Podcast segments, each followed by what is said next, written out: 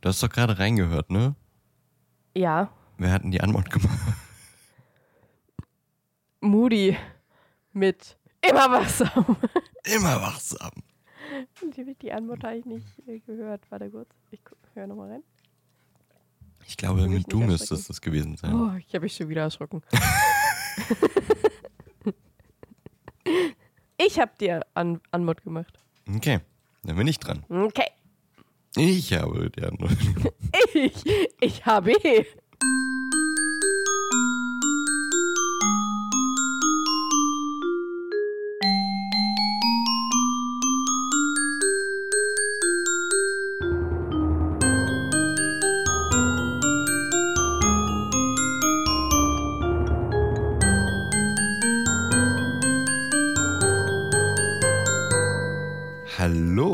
Herzlich willkommen zurück zu einer niegelnagelneuen Folge des Pasimon Podcast.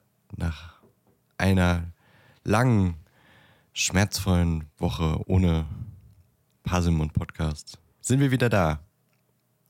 Und Hello. Ellie ist auch wieder da. Hallo Ellie. bin auch wieder. Ich, ich, und ich bin auch dabei. Und ich bin auch dabei. Der Pasimon Podcast ist zurück und Ellie ist auch dabei. ah, Shane, da sind wir wieder. Schön. Wir mussten leider krankheitsbedingt eine Woche ausfallen lassen. Äh, ohne Mist. Mitten in meinem Urlaub krank zu werden, aber nur am Wochenende ist richtig beschissen. Wow. Ich war wirklich von Freitagnachmittag bis Montagmorgen war ich krank. Und Wow. danach ging es mir wieder Bombe. Also Bombe, ich hatte halt noch Schnupfen, aber ansonsten ging es mir halt super. So.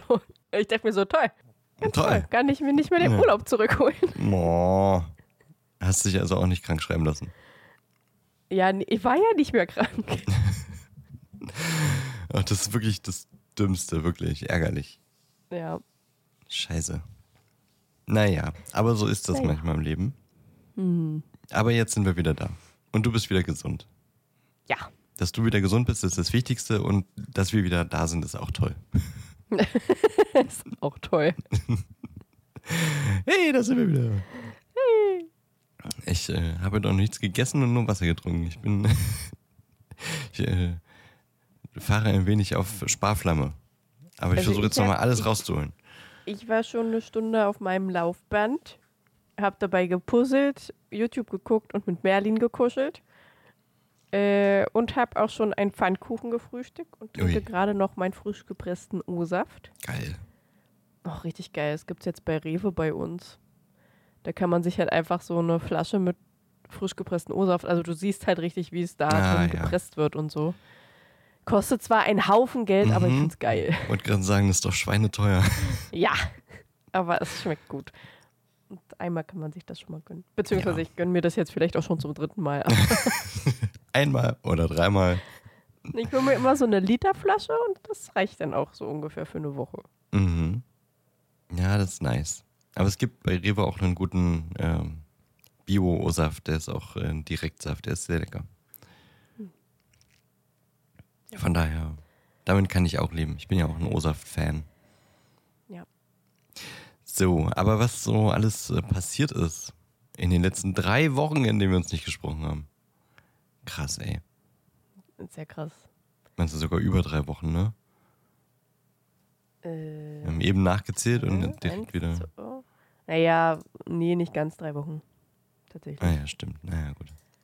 Nicht ganz drei Wochen. Ja, äh, wollen wir das, äh, das bequatschen jetzt gleich, oder? Letztes Mal haben wir erst äh, zum Schluss drüber geredet. Das müssen wir alles äh, irgendwie wieder aufarbeiten. Das machen wir aber später. Aber äh, wir wollen Nein? zuerst einmal Ja? einer ganz Person, einer, einer ganz Person, einer ganzen Person, nicht nur einer halben. Habe ich dich jetzt rausgebracht oder bist du nicht mehr da? Okay, findest du nicht so witzig wie ich. Gut. Hallo? Bist du noch da, Ellie? Nein, mein Internet ist weg. No. No. Hallo? Ich hasse dich. Warum? Warum denn genau jetzt mitten in der Aufnahme? I hate you so much. Gut, da Gut, sind wir wieder. da sind wir wieder. Wir haben wahrscheinlich äh, so komplett ineinander reingeredet, ohne es zu hören. Vermutlich. Vor allem war ich dann ganz alleine mit meinem dummen Versprecher, über den ich mich lustig gemacht habe. Ja, ist doch gut. Da habe Ich- ich ihn halt nicht gehört. Ja, ich kann ihn gern wiederholen für dich. Ja, bitte. Ich habe ich hab gesagt, äh, wir wollen einer ganzen Person gratulieren. Einer ganzen Person. Nicht einer halben. Nicht nur einer halben. Eigentlich wollte ich sagen, wir wollen einer ganz besonderen Person nachträglich zum Geburtstag gratulieren. Yes. Nämlich dem lieben Rufus Beck. Happy Birthday! Happy Birthday to you, Happy Birthday to you. Okay. Der gute Mann ist nämlich am 23. Juli 66 geworden. Uh, Uh. toll. Sechs ist auch irgendwie eine Zahl bei uns, habe ich das Gefühl. Ja, den Gedanken hatte ich auch schon. Immer unsere. eigentlich ist das ja immer mit, mit dem. Mit der Fanfiction Mit der verbunden. Fanfiction. Aber Ja. gut, dann machen wir heute mal eine Fanfiction über Rufus Beck Leben. Ja, ist auch cool. Also, nee, I eigentlich, eigentlich will ich Fakten erzählen. Wir sind ja auch in den Faktenferien. Fact. Die fangen jetzt damit an. Aber, Ja. naja, jeder kann für sich nochmal so ein bisschen Fiktion dazu schreiben, wenn er möchte. Ja. Also, ich meine, äh, dieser Mann hat mir mehr Geschichten vorgelesen in der Kindheit als meine Eltern. da müssen wir wenigstens mal, wenigstens mal ein paar Worte zu sagen. Und jetzt, wenn er 66 geworden ist, da fängt das Leben ja auch erst an, ne? Ach, du Scheiße. Jetzt nicht Discord. Ähm, da müssen wir, da müssen wir ich mal mir ein auch gerade gedacht. Ist Gott. da müssen wir doch mal ein paar Worte zu verlieren über den, den guten Mann, der Bitte, verliere ein paar Worte. Jetzt habe ich sie, jetzt habe ich sie verloren. ich muss sie erstmal wiederfinden. Ich habe ein wenig gelesen und ich habe ein wenig äh, äh, Interviews mit ihm gesehen, die es so bei YouTube gibt.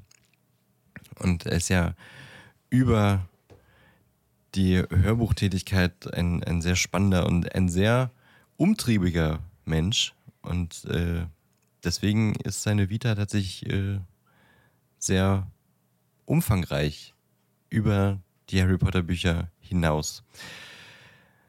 Ich kann jetzt nicht alles sagen, das ist äh, also jetzt nicht jeden, jedes, jeden Film, jede Serie, jedes Buch, das er gemacht hat, das wäre einfach viel zu viel. Ich habe versucht, das ein bisschen einzureduzieren, aber ähm, so ein bisschen zu erzählen, woher der, er denn kommt. Und ich versuche jetzt ein bisschen zu reduzieren, die ganze Zeit ein bisschen zu sagen.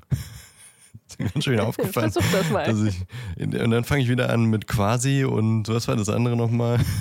Ich weiß es nicht dass ich immer wiederhole. Also, Rufus Beck ist am 23. Juli 1957 in Heidelberg geboren. Ist da auch äh, aufgewachsen, bin ich der Meinung. Er ist Einzelkind äh, und seine Eltern waren ein Unternehmerpaar, das auch viel im Ausland gearbeitet hat. Deswegen war Rufus Beck äh, lange auf einem Internat. Und das betont er vor allem in Bezug auf Harry Potter sehr oft, äh, weil er meint, er kann sehr gut nachvollziehen, äh, was denn da so im Buch passiert. Also jetzt natürlich nicht die magischen Unfälle, aber halt so das, das soziale Gefüge und das Leben in einem Internat. Da kann er sehr zu relaten. Also da hat er schon eine persönliche Bindung auch zu Harry so ein bisschen. 1976 hat er dann sein Abitur bestanden und danach noch sein Zivi gemacht. Ähm, nichtsdestotrotz hat er auch direkt in dem Jahr 1976 auch schon angefangen als Musiker und Schauspieleleve. Ein Wort, das ich noch nie gehört habe, ehrlich gesagt, aber das ist wohl so viel wie ein Schauspielschüler oder ein Lehrling an, an einem Schauspielhaus. Ähm, Eleve. ja, hattest du das Wort schon mal gehört? Nein, ich glaube nicht. Ja, ich, ich auch nicht. Das ist, naja, gut. Vielleicht sind wir dumme Menschen, ich weiß nicht. Aber immer Schauspiel, Vermutlich. lebe. Ähm, am städtischen, an den städtischen Bühnen Heidelberg. Da hat er angefangen. Und äh, er hat zwar 1978 ein Studium angefangen an der Uni Heidelberg, Islamwissenschaften, Ethnologie und Philosophie, hat das aber relativ Scheiße, schnell wieder das klingt ja abgebrochen. super langweilig. obwohl ich sagen muss, ich meine, er ist ein aufgrund seiner Arbeit natürlich äh, auch ein sehr belesener Mann und da finde ich, passt Philosophie schon dazu. Das hätte ich ihm zugetraut, aber er hat das Ganze auch abgebrochen. Also er hat nie einen Abschluss erlangt, sondern er hat seine Schauspielkarriere weiterverfolgt. Und äh, eben so nach den Jahren, nach 76, tatsächlich glaube ich direkt 77, ein Jahr nach seinem Abi, äh, eben nachdem er da Eleve war an den städtischen Bühnen Heidelberg, ähm, hatte er dann Gastauftritte am Saarländischen Staatstheater und dann hat er tatsächlich feste Engagements am Landestheater Tübingen, am Schauspiel Frankfurt, Schauspiel Köln, Bayerisches Staatsschauspiel, Münchner Kammerspiele und dem Berliner Ensemble. Also schon auch äh, namhafte Institutionen hat er da so abgeklappert und seine Schauspielkarriere Schritt für Schritt äh, ja, ausgebaut.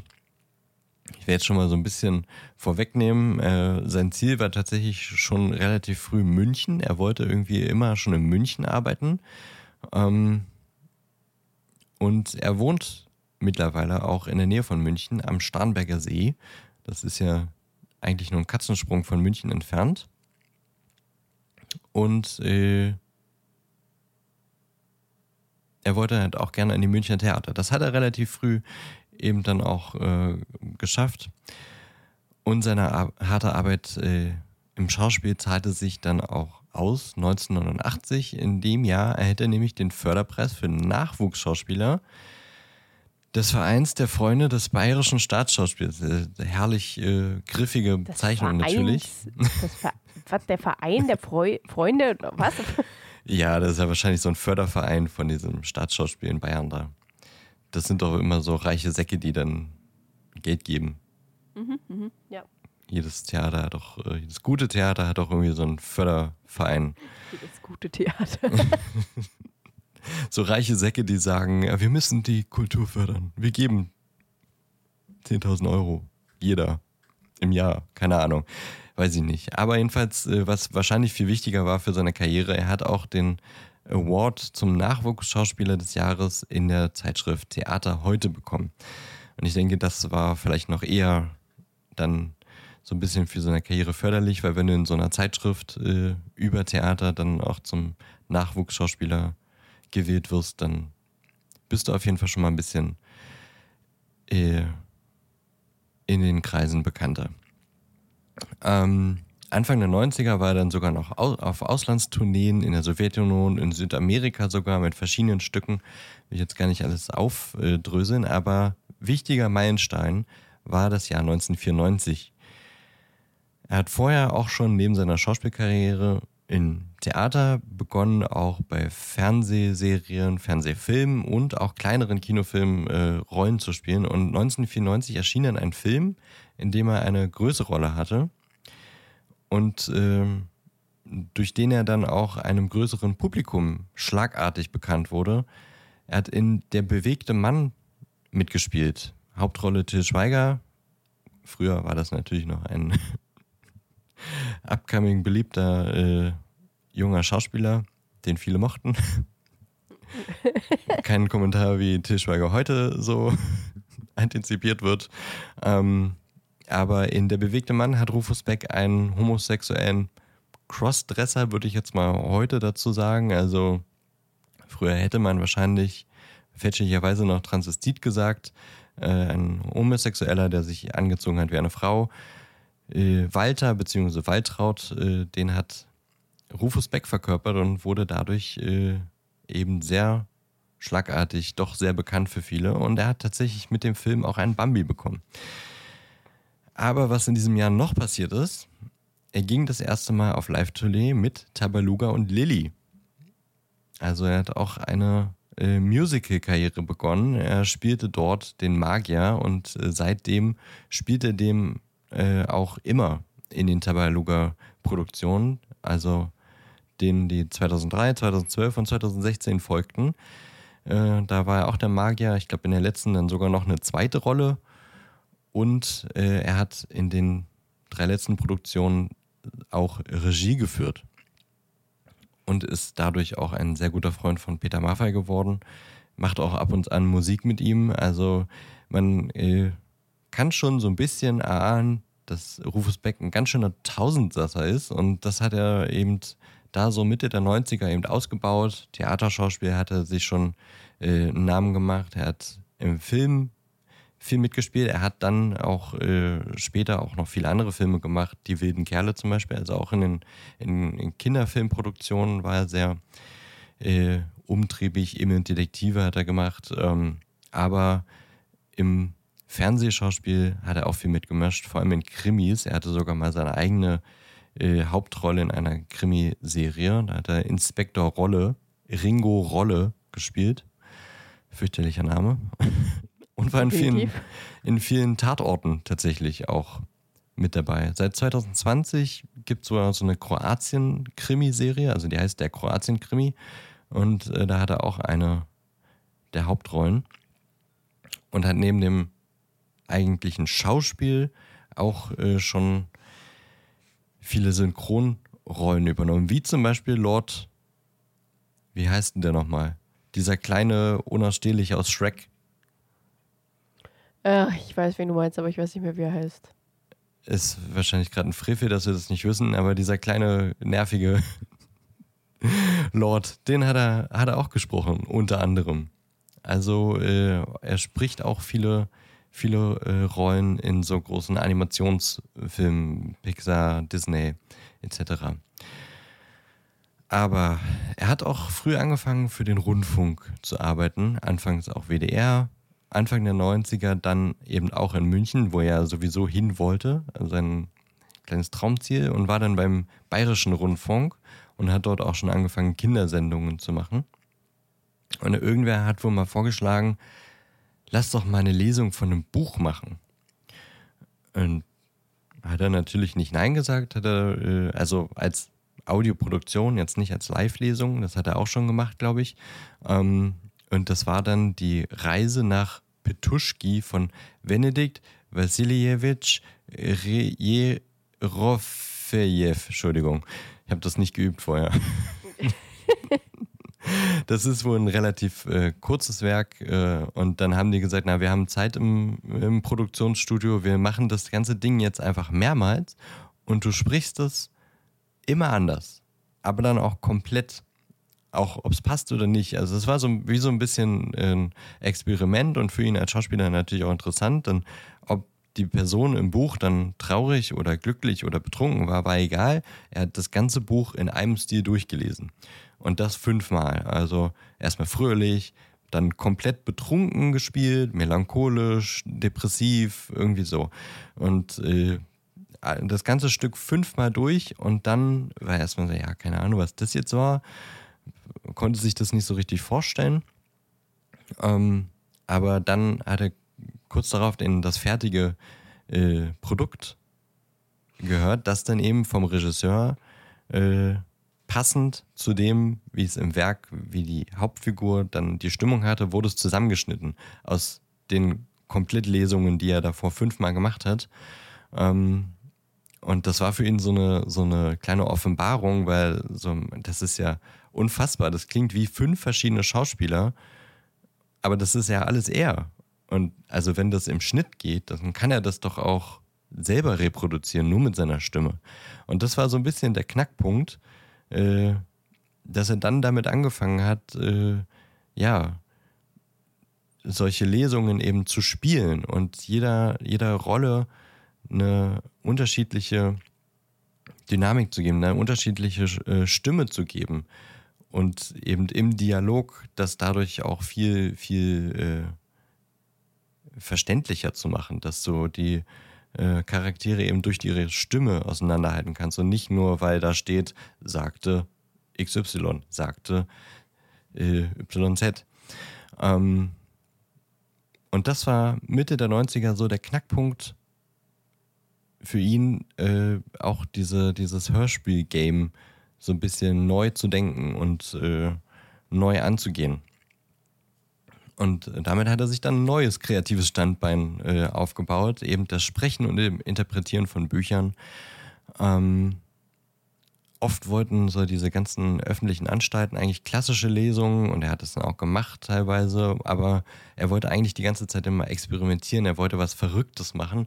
Und das war dann auch seine Prämisse, als der Hörverlag auf ihn zugekommen ist und sagte, du, Rufus, wir würden gerne hier, wir haben so ein, so ein Buch von einer britischen äh, Autorin und äh, wir würden gerne, dass du das liest. Und dann hat er gesagt, okay, kann ich machen, aber nur, wenn ich was Verrücktes machen kann.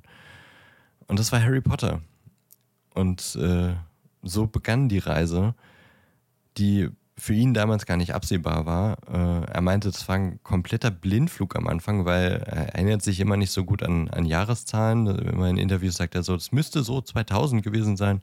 Also von daher kann ich jetzt nicht richtig nachvollziehen, äh, wie dann der Stand da wirklich war. Er sagt immer, das erste Buch oder das zweite Buch kam gerade so raus. Ähm, die ganze Reihe war also noch gar nicht wirklich etabliert. Man wusste nicht, wie es weitergeht. Er wusste auch gar nicht, wie sich die Charaktere entwickeln. Das heißt, er hat die Charaktere tatsächlich spontan improvisiert, je nachdem, wie er das Gefühl hatte, wie er sich die Charaktere vorstellte. Und äh, er ist äh, sehr zufrieden damit, wie dann am Schluss, weil die Charaktere hätten sich ja natürlich auch noch ganz anders entwickeln können. Im ersten Teil weißt du ja nicht, wie die Person dann im siebten Teil ist, wie zum Beispiel Snape, der eine ganz andere Hintergrundstory dann noch äh, bekommt. Aber er meint, er ist sehr zufrieden damit, dass das bis zum Schluss doch äh, alles geklappt hat, wie er sich die, die Charaktere konzipiert hat. Er hat wohl übrigens keine Lieblingsstimme. Ähm, er meint, er mag die alle ganz gern, äh, hebt immer so ein bisschen Hagrid hervor und äh, ich glaube auch so ein bisschen McGonagall. So ein bisschen, er sagt immer, die Charaktere aus dem ersten Teil, äh, die, die, die da so etabliert werden, das sind so seine Lieblinge auch zu sprechen. Ähm, und äh, direkt 2000, das erste Mal, als dieser Preis verliehen wurde, hat er den Herkules bekommen für den Stein der Weisen. Ja, die klingen halt alle immer scheiße, ist aber Echt, ein Preis für Hörbücher vom deutschen Buchhandel. Also schon auch was, äh, jetzt nicht so eine kleine Klitsche-Zeitschrift, äh, sagt mal hier, wir geben dir einen Preis, hast du mal hier 100 Euro, sondern wirklich auch ein relativ renommierter Preis. Eben der, der, der deutsche Buchhandel hat diesen Hörbuchpreis ins Leben gerufen, 2000 und direkt 2000 hat er ihn gewonnen. 2008 erhielt er dann den Herculino. Mann, Alter. Äh, vielleicht sollten da die Leute im Marketing noch mal ein bisschen äh, Feintuning machen, aber jedenfalls, die haben Herkules, haben sie aufgesplittet in Erwachsenenliteratur, in Kinderliteratur. Kinderliteratur war dann Herculino. Den hat er dann für den äh, Halbblutprinzen bekommen.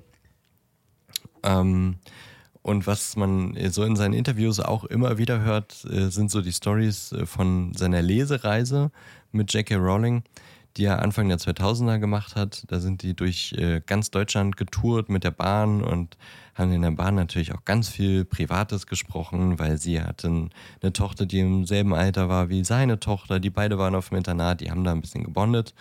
Ähm, und äh, er hat sich da so ein Konzept für Live-Lesungen für Harry Potter äh, ausgedacht, das er aber auch mittlerweile auch für andere Bücher immer mal so macht, wenn er mit äh, AutorInnen unterwegs ist. Äh, und da hat äh, er alle Stimmen gesprochen, bis auf Harry und Petunia die hat JK dann auf Englisch gemacht und er meint immer, na, hm, war erstmal so ein Experiment, äh, aber das, auch die Kinder, die kein Englisch konnten, haben das immer aus dem Kontext gut verstanden, weil er die ganzen Stimmen auf Deutsch gemacht hat und sie hat dann halt quasi auf Englisch Harry und Petunia gelesen, was aber im Kontext gut verständlich war. Er erzählt dann auch immer lustige Stories von wegen äh, irgendwie bei einer Lesereise wurde eine Viertelstunde vorm Auftritt wurde das Manuskript geklaut, das er vorbereitet hat, wo dann immer alles angemarkert war und wer wie was. Und die, diese Szenen hat er natürlich äh, zusammen, äh, wie sagt man, äh, also viel rausgestrichen, eingekürzt. Und dann mussten die jetzt so kurz vorm Auftritt mussten die dann äh, das alles nochmal ganz schnell aus dem Kopf raus zusammenschreiben, das Buch durchblättern und dann anmarkern und weiß ich was und rausstreichen, was nicht Hölle gelesen wird. Klaut denn ein Skript? Ja, das fragt man sich. Aber das sind so Geschichten, die er dann immer so raushaut. Die, also das ist sowieso, ein, äh, was ich jetzt so mitbekommen habe, aus Interview, aus Interviews ein, ein sehr dankbarer Interviewgast, weil du, du gibst so ein, so ein Stichwort rein und er fängt dann einfach zu erzählen. Er erzählt dann einfach und kommt von, äh, vom Hölzgen aufs Stöckskin und erzählt weiter und schweift dann ab auf ein anderes Thema. Und man muss als Interview nicht so viel äh, äh, drum kämpfen, dass man da schöne Worte von ihm rausbekommt. Was ich aus, in einem Interview auch äh, mitbekommen habe, da merkte man so ein bisschen, dass er jetzt nicht ganz so Bock hat auf die Richtung, äh, die der Interviewer da eingehen wollte. Und dann hat er einfach angefangen, was anderes. Da, hat er, das war auf irgendeiner so Münchner Bücherschau, glaube ich, also so eine Messe für, für Literatur. Und er war bei München TV und der Chefredakteur hat ihn dann irgendwelche komischen, ging es um ein Buch, das er auch mit äh, live gelesen hat. Da wollte der, äh, der Interviewer dann so philosophische Fragen äh, äh, angehen, weil es in dem Buch darum geht, äh, die, die wahrscheinlich, das ist ja unwahrscheinlich, äh, geboren zu werden und wollte ja auf Spermien zurückkommen, weil man ist ja eins von 10.000 Spermien. Man merkt richtig, wie Rufus Beck ihm gar nicht richtig zuhört und guckt irgendwo in ein Regal. Ach, guck mal, hier das Buch. Ja, das habe ich auch gelesen. Und die ganze Reihe einfach angefangen, was anderes zu labern. Das ist, äh, also er hat auch damit muss man dann als Interviewer rechnen mit bei Rufus Beck, wenn du Scheiße laberst, worauf er keinen Bock hat, dann erzählt er halt was anderes. Aber das ist dann auch genauso interessant. Kann ich voll relaten mit. Ja. Aber da hat er auch die ich auch Kompetenz. manchmal einfach nicht zuhören dann einfach irgendwas anderes sagen. Ja, das muss man auch können. Und dann auch einfach halt genauso lang weiterreden können über ein anderes Thema. Hat mich auf jeden Fall ein bisschen fasziniert. Ähm, man merkt aber so in Interviews, Beck will nicht immer nur auf Harry Potter reduziert werden. Natürlich, weil, wie ich schon angedeutet habe, er ist halt ein Tausendsasser. Er macht unfassbar viele Dinge im, im Schauspielbereich und auch im kreativen Bereich allgemein. Ähm, aber natürlich ist dieses Werk nicht von seinem Lebenswerk trennbar. Das gehört dazu. Aber was man nicht vergessen darf, auch im Hörbuchbereich, der Mann hat über 200 Werke interpretiert oder auch produziert, manchmal beides. Ähm, also der ist nicht nur äh, Hörbuchsprecher, er ist auch Hörbuchproduzent geworden. Ähm, und er hat auch hiermit ein weiteres Standbein sich aufgebaut. Äh, kurz noch was Privates. Beck hat zwei Kinder, Jonathan und Sarah, die sind beide 91 und 92 geboren. Also Jonathan 91, Sarah 92, also in unserem Alter. Ähm, die beide auch im Mediengewerbe arbeiten. Also die sind so richtig von ihm angesteckt worden anscheinend. Ähm, sein Sohn Jonathan hat sogar mit ihm zusammen geschauspielert. In Die wilden Kerle war er und in Tabaluga hat Jonathan an seiner Seite gespielt und später sogar auch Regieassistenz mitgemacht. Äh, die beiden hatten auch dann auch noch eine Theatertour mit irgendwie irgendwas mit Zorn haben die beiden dann gespielt und seine Tochter hat an der Hochschule für Film und Fernsehen in München studiert und ist nun in der Filmproduktion. Also die ganze Familie ist irgendwie im Film- und äh, Schauspiel mit hier tätig. Äh, Finde ich, find ich sehr, sehr interessant.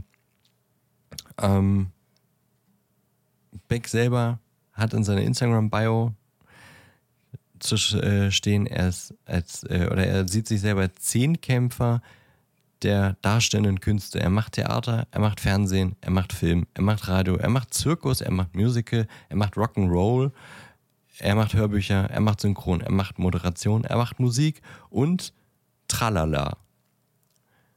Kleiner Spaßvogel hat er so Ah quasi ja, alles, was er Tralala. noch so macht, so unterm Radar und ist auch auf Instagram immer mal so äh, kreativ unterwegs. Er hat in, in Corona-Zeiten hat er irgendwie mal so Autogedichte gemacht, hat er so eine halbe Stunde bevor er eine Autotour gemacht hat, hat er ein Gedicht auswendig gelernt und hat dann die Kamera im Auto aufgestellt und hat dann das Gedicht rezitiert. Und das war so, was er in der Corona-Zeit gemacht hat, die für ihn wohl sehr äh, schwer war, meinte er. Also da ist ein, ein Loch gefallen, sagt er, weil so dieser Wegfall von den Veranstaltungen, das hat ihn ganz schön, ganz schön erwischt. Ich hätte gedacht, so als Hörbuchproduzent hätte man dann natürlich dann äh, da sich äh, noch mehr ausleben können, aber äh, man merkt schon, der Mann ist äh, so umtriebig im kompletten schauspielerischen sein und er muss auch, glaube ich, äh, so vor, vor Menschen auftreten. Ansonsten ist der, glaube ich, nicht ausgefüllt. Deswegen war Corona ganz schön heftige Zeit für ihn. Ähm, aber zurück zu den erfreulichen Dingen. er macht auch gerne sehr, äh, sehr viel Sport. Also er rudert, er segelt und er fährt Ski. Und das kann man auch bei Instagram immer ganz schön sehen, wenn er da übers Wasser plätschert in seinem Einer-Kajak. Das äh, ist immer ganz witzig. Also umtriebiger, umtriebiger Mann und äh, wir hoffen, äh, dass da noch viele, viele Jahre mehr kreatives Schaffen hinzukommen. Ähm, und für mich ja sowieso ein, eine Herzensangelegenheit und Angelegenheit und ich bin da äh, sehr dankbar, dass dieser Mann diese Mammutaufgabe Harry Potter gemeistert hat. So. Ja, sehr cool. So viel zu Rufus Beck und seinem Leben. Hast du noch Gedanken, die du zu Rufus Beck hast? Nee, gar nicht. Also ich kann halt, ich habe da halt auch nicht so eine Verbindung zu. Ja, du hast ja erst, erst spät angefangen, die Hörbücher ja, zu hören. vor zwei Jahren. Ja. so äh, 2020 rum, im Mai ungefähr. ungefähr, ja. Dann kommen wir jetzt mal zu den drei Wochen, die wir uns nicht gesprochen haben. Es ist krass. Es ist viel passiert. Ellie, wie waren deine drei Wochen? Äh, äh, warte, mein Handy. Der Kalender? Der Kalender. Ähm, ja, die erste Woche war ja noch ähm, Arbeit und die anderen zwei Wochen hatte ich dann endlich Urlaub, die ich auch äh, bitter nötig gebraucht habe. Mhm. Ähm, und ich habe auch gar keine Lust, morgen wieder arbeiten zu Mhm. gehen. Das glaube ich dir. Ähm, ja, aber äh, also die Woche, die war auch so generell, also die Arbeitswoche, die war auch äh, tatsächlich ziemlich gefüllt gewesen. Ähm, mit äh, ganz viel Zeugs machen und Training und dann wieder beim Haus arbeiten, äh, mithelfen quasi. Und äh, am Freitag hatte ich äh, mal wieder eine D&D-Session, die sehr lustig war. Ich bin Uh. gestorben. Oh nein. Aber das war tatsächlich, also es war die letzte Session von einem äh, Multishot. Und da war es tatsächlich äh, gewollt, dass die Helden sterben. Ja. Ähm, einer ist aber tatsächlich entkommen, was überhaupt nicht vorgesehen war, aber er ist entkommen. Mit äh, vermutlich einem Drachenei. Uh. Ähm, ziemlich cool. Bin gespannt, ob ich die Geschichte irgendwie mitbekomme, dann äh, in der richtigen Kampagne, ob er das irgendwie bei Reddit oder so postet. H hätte ich auf jeden Fall Bock, ähm, da mit reinzulesen. Ähm, ja, dann war am Samstag darauf das Sommerfest, was wirklich schön und chillig war. Also wir waren draußen im Garten von den Freunden, die gerade äh, das Haus renovieren. Das Sommerfest von Sepperdingdong. Äh, ge- Das Sommerfest von Green Zap, genau. ähm, und äh, ja, war einfach chillig. Gegrillt, gequasselt, Stockbrot gemacht. Es hat kurz mal ein bisschen geregnet, aber dadurch, dass wir eh Zelte aufgebaut haben, war das eh egal. Und es war halt wirklich, weiß ich nicht, zehn Minuten vielleicht und dann war es auch schon wieder vorbei. Äh, war auf jeden Fall sehr schön. Und wir hatten äh, die, unsere kleinsten Gäste auch dabei, die anderthalb Jahre waren. Uh. Sehr süß. Zwei süße Mhm. kleine Mäuse, die äh, dann gespielt haben, mit denen ich auch ab und zu ein bisschen gespielt habe und äh, Zeug gemacht habe. Und war auf jeden Fall schön und chillig und macht halt immer Spaß mit Freunden, mit denen man sich sehr gut versteht, einfach zusammenzusitzen und stundenlang zu quatschen. Ja, und dann irgendwann halt dann wieder nach Hause. Ich hatte noch einen Schlafgast bei mir, den ich natürlich wieder in meinem Bett habe schlafen lassen. Wie immer. Ähm, Warum Und- betonst du das jetzt so?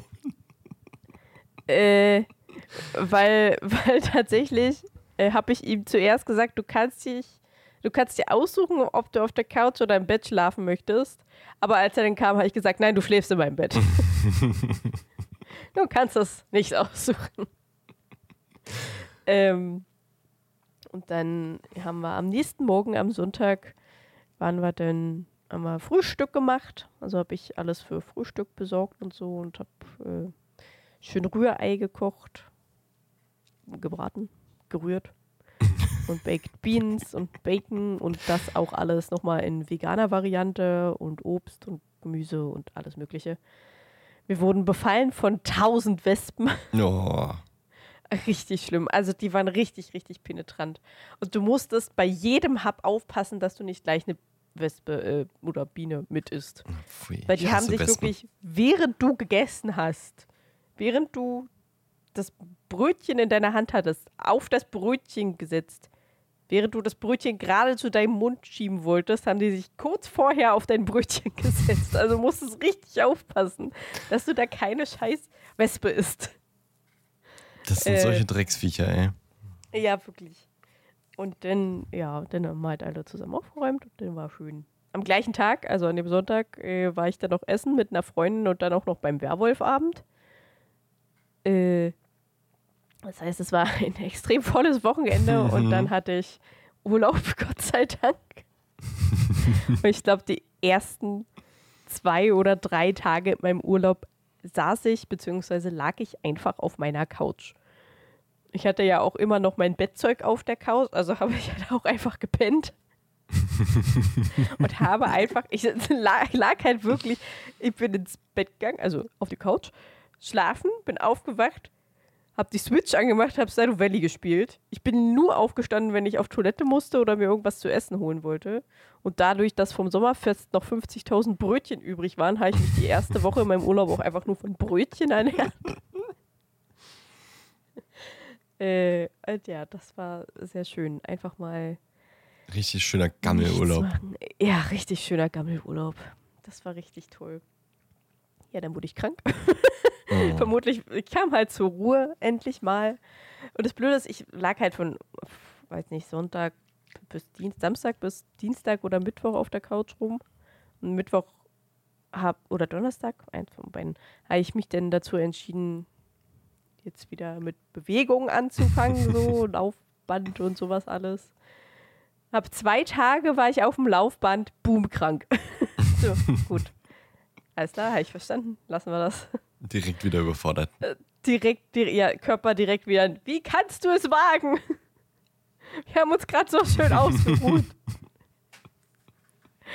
äh, aber es war, Gott sei Dank ging es ziemlich schnell. Blöderweise aber halt übers Wochenende, das habe ich ja schon gesagt. Mhm. Äh, am Montag hatte ich so oder so einen Arzttermin tatsächlich, ein Hautscreening, äh, weil ich äh, so viele Leberflecke einfach habe. Und, also so plötzlich Ui. in den letzten fünf Jahren oder so einfach puff, Leberflecke. Aua, ich habe mich gestoßen. äh, Direkt neuer Leberfleck. Ja, direkt neuer Leberfleck. Und das wollte ich einfach mal abchecken lassen. Ja, Ist aber alles okay. sehr gut. Ähm, ich soll halt nur, sie meinte dadurch, dass ich jetzt so viele Hau Hautflecke, so viele Leberflecke habe, soll ich ab 35? Ja, ab 35 äh, wird das ja von der Krankenkasse gestellt für alle zwei Jahre und das soll ich dann auch definitiv in Anspruch nehmen, dadurch, dass ich halt so viele habe einfach. Äh, kann ich auch allen anderen empfehlen. Einfach, wenn man schon 35 ist, einfach mal Hautscreening machen, bezahlt die Krankenkasse. Alle zwei Jahre. Sehr Ähm, gut. Haben wir direkt wieder einen Service-Tipp untergebracht. Richtig. Genau. Dup, die, dup, Ähm. die, dup, dup, dup. Schützt die Haut. Ja, genau. ja. Äh, da war ich aber quasi schon wieder gesund. Ich habe nur noch ein bisschen vor mich hingerotzt. Also äh, uh, ähm, krankschreiben habe ich, äh, konnte ich mich jetzt auch nicht. Toll. Ähm, ja, ansonsten weiter gezockt und rumgegammelt und ab und zu, nee, einmal war ich glaube ich nur beim Haus und habe mitgeholfen. Hab direkt wieder äh, Schmerzen im linken Arm gehabt, aber es geht wieder. Es wird wieder besser, also es ist nicht schlimm geworden. Aber vielleicht sollte ich einfach keine 25 Kilo Zementsäcke tragen. Ja, vielleicht. Ähm, und ich habe jetzt, glaube ich, fünf Tage. Fünf Tage war ich jetzt jeden Tag auf dem Laufband. Außer gestern, da bin ich äh, einkaufen gewesen. Und das ist für mich fast genauso anstrengend wie Laufband. Beziehungsweise ja. habe ich mindestens genauso viele äh, Schritte bin ich mindestens Ja. gelaufen, vermutlich. Ähm, ja, Merlin kotzt momentan jeden Tag. Das ist super. Immer schön nachts oder morgens dann. Einmal habe ich richtig Schiss gehabt, weil, äh, die- also die Kotze, die war halt einfach flüssig. Und da ist auch immer irgendein, weil ich habe Katzengras gekauft Hm. irgend so ein Halm mit drin. Deswegen, das, also es liegt halt einfach immer daran, dass er einfach zu gierig ist und zu lange Halme runterschluckt. Ähm, aber einmal war halt äh, diese Flüssigkeit, die mit rauskam, rot. Hm. Also so leicht rot und ich dachte mir, oh no, bitte nicht. Aber dann ist mir aufgefallen, dass der äh, was von meiner Suppe gemupst hat, wo Paprika und Tomate und so drin ist. Und dann dachte ich, okay, könnte eventuell dran liegen. Wir gucken einfach mal morgen, aber heute war nix. Also denke ich mal, es war wirklich einfach nur Paprika. Ähm, Manchmal ist er auch einfach so gereizt vom vielen Kotzen. ja, Das kann auch ja, sein. das kann, kann auch sein. Aber es geht. Und ansonsten geht es beiden halt gut. Also die rennen rum, die fressen normal, die kuscheln, die schmusen, die sind ganz normal. Deswegen ist das bisschen Gekotze jetzt auch nicht so wild. Außer, dass ich jeden Tag sauber machen muss. Mhm. Ähm, Und man äh, vielleicht ab und an auch reintritt, das ist immer ekelhaft. ist mir Gott sei Dank bis jetzt noch nicht passiert. Sehr Gott gut. sei Dank. Äh, ich war endlich beim Baumarkt und habe mir Zeug gekauft für mein Katzen-Kratzbaum-Projekt. ähm, was ich jetzt morgen und übermorgen mit einem Kumpel angehen werde. Ui. Endlich, finally, ist ja nicht so, als würde ich schon zwei Jahre darüber reden Mhm. oder anderthalb oder so. Ja. Damit die auch endlich wieder einen ordentlichen Kratzbaum haben und ich das alte Gelumpe da einfach wegschmeißen kann. Das geht mir nämlich super auf den Keks. und nimmt einfach zu viel Platz weg. Ähm, Habe ich noch irgendwas, worüber ich reden kann? Es ist viel passiert, aber halt auch also so viel, dass ich mich nicht mehr dran erinnern kann. Ja, das kenne ich. Ich habe auch viel geträumt, aber ich kann mich auch da nicht mehr so richtig dran erinnern. Äh, Oh, gut, dass du das sagst. Perseiden-Maximum war gestern. Da bin ich, also von gestern auf heute Nacht, äh, aka Sternschnuppen gucken quasi, weil viele. Und da bin ich rausgefahren, so irgendwann um zwölf, kurz vor zwölf, rausgefahren äh, ins Feld, beziehungsweise neben der Schnellstraße bei uns, äh, wenn man da in Richtung in eine Richtung quasi fährt. ähm, ich wollte gerade sagen, also ja. ist ja nun wirklich wurscht. äh, nee, ja, genau, in eine Richtung fährt und dann kann man äh, links halt zu einem Dorf abbiegen von der Schnellstraße aus und bevor man halt in dieses Dorf kommt, gibt es da so eine so einen Stellplatz für Autos oder so ein Umdrehdingsbums und da habe ich mich dann hingestellt mit dem Auto, habe mir eine Decke mitgenommen, habe mich da hingelegt und habe Sternschnuppen beobachtet. Und den Sternenhimmel war sehr schön. Ich habe es mir eigentlich eher so vorgestellt, dass es schön dunkel ist. Äh, gut, dass ab und zu mal Autos vorbeifahren, weil eine Schnellstraße da ist, ja okay. Ich mich da hinlege, den Grillen beim Zirpen zuhöre und äh, halt einfach in den Sternenhimmel gucke. Vielleicht nebenbei ein bisschen Musik auf den Kopfhörern. Am Ende war es dann so, dass in der Nähe irgendwo eine Party lief Mm. und ich die ganze Zeit Macarena und sowas gehört habe. Und ohne Mist, ich bin hingekommen. Zwei Sekunden später kommt auch ein Auto mit einem Pärchen, die versucht haben, Sternschnuppen mit Blitzlicht zu fotografieren. Dann waren die irgendwann weg. Und, und ohne Mist, ein, das eine Auto fährt weg, das andere kommt und dann war da das nächste Pärchen, was die ganze Zeit rumgeknutscht hat. Ich dachte mir so, Alter, ich will doch einfach nur meine Ruhe. Geht doch einfach alle weg. Und dann habe ich mir einfach meine Kopfhörer reingesteckt und dann war das okay. Aber ach, so richtig meine Ruhe hatte ich auch nicht. Aber ich habe so, keine Ahnung, 20, 30 Sternschnuppen gesehen. Krass. Ja, ist cool. Das macht echt Spaß. Also ich kann es sehr empfehlen, das mal, äh, einfach mal zu machen. Ob als Pärchen oder allein, äh, das könnt ihr euch dann selbst äh, aussuchen. Oder ihr könnt es euch auch nicht aussuchen, je nachdem. Also, hm. Oh, Äh, aber kommt die war- Alte schon wieder mit. Ja. Ja, und dann lag ich da zwei Stunden und habe den Himmel gestarrt. Irgendwann ging es mir aber dann auf, die, auf den Sack, dass permanent meine Brille anfing zu beschlagen, weil es ja dann doch irgendwie ein bisschen kühler wurde. Ähm, ja, dann wurde mir halt auch ein bisschen kalt und dann bin ich irgendwann wieder nach Hause gefahren. War aber schön. Aua. Schöner Ausflug.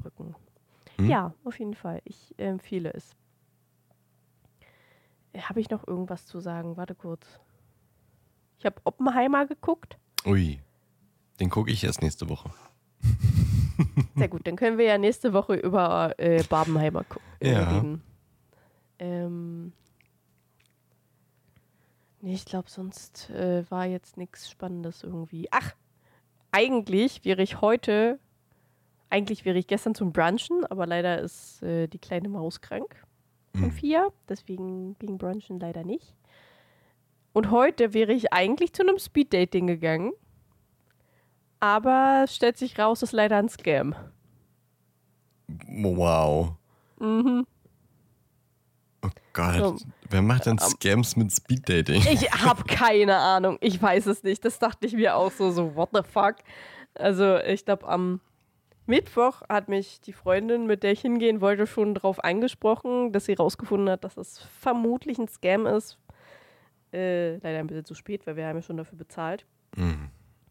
Äh, aber Gott sei Dank per PayPal. Das heißt, ich ziehe es mir halt einfach wieder zurück, wenn ich es Ja. nicht zurückkriege. Äh, ja, und am Freitag haben wir dann halt die Mail bekommen, dass es äh, leider nicht stattfinden wird. Und äh, wenn wir nicht auf die Mail reagieren, dann werden wir halt einfach zum nächsten Termin äh, eingeladen quasi Hm. und so weiter und so fort. Und das passiert dann vermutlich andauernd und die ganze Zeit. Und wer halt direkt überwiesen hat und nicht per PayPal, der kriegt halt sein Geld nie wieder. Ah, Shit, ey. Äh, Ja, wirklich schade. Gott sei Dank bezahle ich sowas immer per PayPal, Mhm. dass ich dann einfach sagen kann, hey PayPal, gib mir mal mein Geld und trete es ihm in den Arsch. äh, ja, schade, ich habe mich ein bisschen drauf gefreut, mal so eine Erfahrung mit zu machen, aber äh, naja, gut. Dann halt nicht. Was hat das Auch nicht so gekostet? schlimm. Äh, 20 Euro. Okay. Also jetzt nicht so schlimm, dass ich drüber heulen würde, äh, aber doch schon ein bisschen doof. Ja. Ja, bestimmt Ja. gibt es irgendwie noch äh, renommierte Speeddating-Anbieter, die kein Scam sind, oder? Äh, Vermutlich, vermutlich schon, ja. Aber also ich wurde ja auch von meiner Freundin darauf angesprochen und äh, sie hat gesagt, ich, ähm, also mich gefragt, ob ich da mitmache. Ich selbst gucke jetzt eher nicht so nach sowas. Und würde mich jetzt auch nicht aktiv darum bemühen, jetzt sowas zu finden. Entweder sie findet irgendwie sowas und sagt mir dann wieder Bescheid oder es passiert halt. Sie Nicht. finden die Scams Sie Toll. findet die Scams, ja. in so einer Aber komischen Also- Spielung, Facebook, äh, zwielichtigen Facebook-Gruppe. nee, das war tatsächlich eine richtig gute und gut gemachte Seite. Also so eine richtige Webseite, die halt auch wirklich ziemlich professionell aussah. Deswegen ähm, wäre das jetzt irgendwie über Facebook oder so gewesen, dann hätte ich auch irgendwie gedacht, so, äh, nee. Aber die Anmeldung und so, die lief halt tatsächlich ziemlich professionell statt. Deswegen, hm. doof, aber shit happens. Ähm, ja, mehr fällt mir, glaube ich, gerade nicht ein. Ja, ich, wie gesagt, nach so drei Wochen, man kann sich auch nicht alles merken. Ja, richtig. Wie waren denn deine drei Wochen? Uff, habe ich alles vergessen? ich hatte keinen Urlaub, aber das äh, ist ja okay. Deswegen äh, war auch viel einfach normal arbeiten und ähm, tatsächlich habe ich gerade einen ganz guten Drive, was äh, zum Sportgehen angeht. Uh, Irgendwie kann ich mich gerade ganz gut motivieren, immer mal hinzugehen.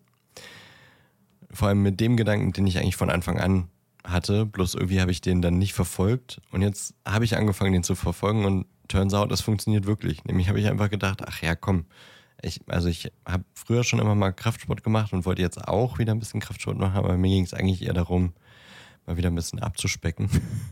und deswegen ja. hatte ich mich angemeldet mit dem Gedanken, ja gut, dann, also ich habe kein Problem damit, wenn ich einfach mal irgendwie eine Stunde aufs Fahrrad gehe und dann wieder abhaue. Das reicht mir.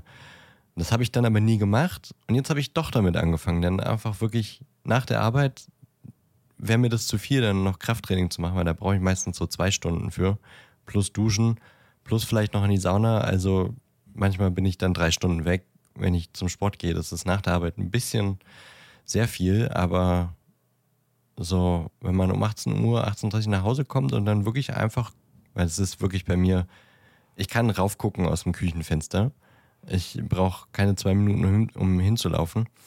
Ähm, kann ich wirklich äh, einfach sagen, yo, ich gehe jetzt rüber, bin 18.30 da, setze mich direkt aufs Fahrrad, komme vielleicht auch direkt schon in der Sporthose, muss nicht lange mich umziehen und guck dann einfach Serie auf dem Fahrrad. Also anstelle auf der Couch zu sitzen und Fahrrad zu, äh, auf der Couch sitzen und Fahrrad zu fahren auf der auf Couch. Der Couch sitzen und Fahrrad fahren. Ja. so die ganze Zeit mit den Beinen in der Luft so und dann so strampeln. Nee, auf der Couch sitzen und äh, Serie gucken, mache ich das halt auf dem Fahrrad. Ähm, Im Fitti. Und das funktioniert gut. Und dadurch, dass ich da bin, kann ich mich jetzt doch auch wieder mehr motivieren, auch Krafttraining zu machen. Irgendwie funktioniert es gerade ganz gut, dass ich zumindest zwei, dreimal die Woche da bin. Und wahrscheinlich gehe ich jetzt nach unserer Aufnahme auch rüber. Sehr gut kann den Sonntag noch nutzen. So, aber eigentlich auch jetzt nichts, was ich jetzt so ausbreiten muss. Ähm, die Hochzeit, von der ich des Öfteren erzählt habe, war am 29.07. Und äh, das äh, war auf jeden Fall ein, insgesamt ein sehr schöner Tag und äh, ich freue mich natürlich sehr für meinen besten Freund, der da jetzt äh, na gut, verheiratet ist er seit letztem Jahr schon. Die haben jetzt quasi nochmal so mit der Familie und den Freunden gefeiert und so eine kleine Zeremonie gemacht. Das war auch ganz, ganz süß. Also äh, dann so ähm, Ehegelübde dann gemacht. Wie gesagt, das offiziell sind sie schon. Das war nur symbolischer Charakter und haben dann aber auch Ringe ausgetauscht und der Trauzeuge hat äh, auch noch gesungen und das war alles ganz, ganz schön und äh, der, der Bräutigam hat dann auch statt eines Ehegelübdes zwei Lieder gesungen. Das war auch ganz süß. Und äh, insgesamt äh, einfach sehr, sehr familiär und äh, sehr, sehr süß gemacht alles. Ähm, die Familie der Braut kommt ja aus England und deswegen war dann auch alles bilingual. Jede Rede musste dann in zwei Sprachen gehalten werden. Das war auch immer ganz, ganz amüsant. Und der Vater der Braut hat dann auch noch eine Rede gehalten und äh, der kann kein Deutsch, aber der hat irgendwie Wochen davor mit seinem Deutschlehrer hat er sich hingesetzt und hat die äh, seine, seine Rede übersetzt und die Aussprache äh, geübt und sich dann so Notizen gemacht, so in Lautsprache, wie er es aussprechen muss. Und es war sehr süß. War sehr, sehr cute, was er da gesagt hat. Und eben in Englisch Wirklich und in süß. Deutsch. Ja. Ähm, ich war äh, natürlich komplett underdressed. ich kam da an und dachte so, ihr wollt mich alle verarschen. Ich war ja wirklich, also diese Anzugsuche war ja wirklich eine große Aufgabe. Für mich war ja eine Quest quasi, die ich da bestritten habe. Und ich dachte, ja gut, das ist an, in so einer Rooftop-Bar in Charlottenburg ist das gewesen. Also dachte ich so, ja. Und vor allem, es standesamtlich sind die ja seit über einem Jahr schon verheiratet und dachte, ja, die wollen halt jetzt nochmal feiern. Das wird bestimmt nicht ganz so bierernst, dass da jeder jetzt im, äh, mit, mit Krawatte und äh, Hemd kommt und weiß nicht was. Deswegen dachte ich, komm, ist ja auch Sommer, ich locker das Ganze auf, ich hole einen Anzug, aber, aber gehe in weißem T-Shirt und in, in weißen Sneakern und äh, habe dann noch so Happy Socks noch mir extra bestellt, die so ein bisschen das Ganze noch auflockern, so blaue äh, Socken mit Muster. Und dann komme ich da rein und wirklich alle Männer Anzug, Hemd, Krawatte. Und ich dachte so, oh Mann, ey Leute, jetzt bin ich der Trottel, der im T-Shirt hier rumläuft. Dann war ich erstmal kurz ein bisschen sauer auf mich selber, dass ich so, so lapidar da hingekommen bin. Weil ich dachte, das ist alles einfach ein bisschen, bisschen lockerer und nicht so bierernst und so fein. Aber hat natürlich keinen gejuckt, nur mich selber.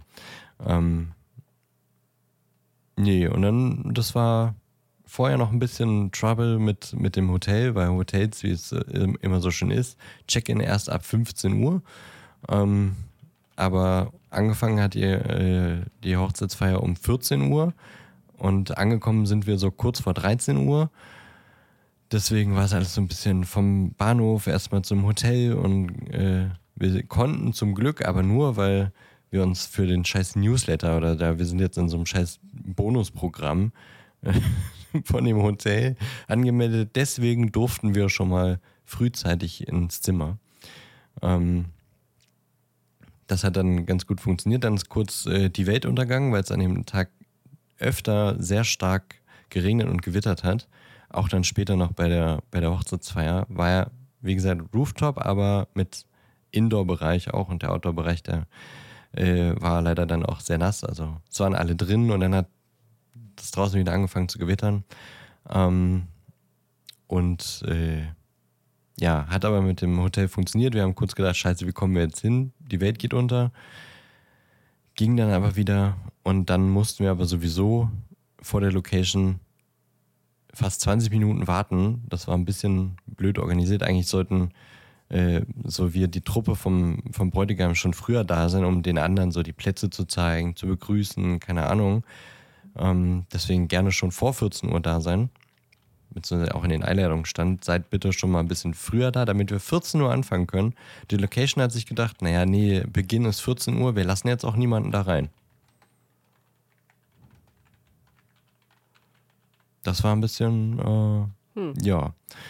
Da standen dann irgendwie, weiß ich nicht, 10, 15 Leute oder sowas, äh, ja, wahrscheinlich sogar noch mehr, ähm, die zuerst da waren, die eben pünktlich sein wollten, unten vor dem Fahrstuhl, der nicht hochfuhr.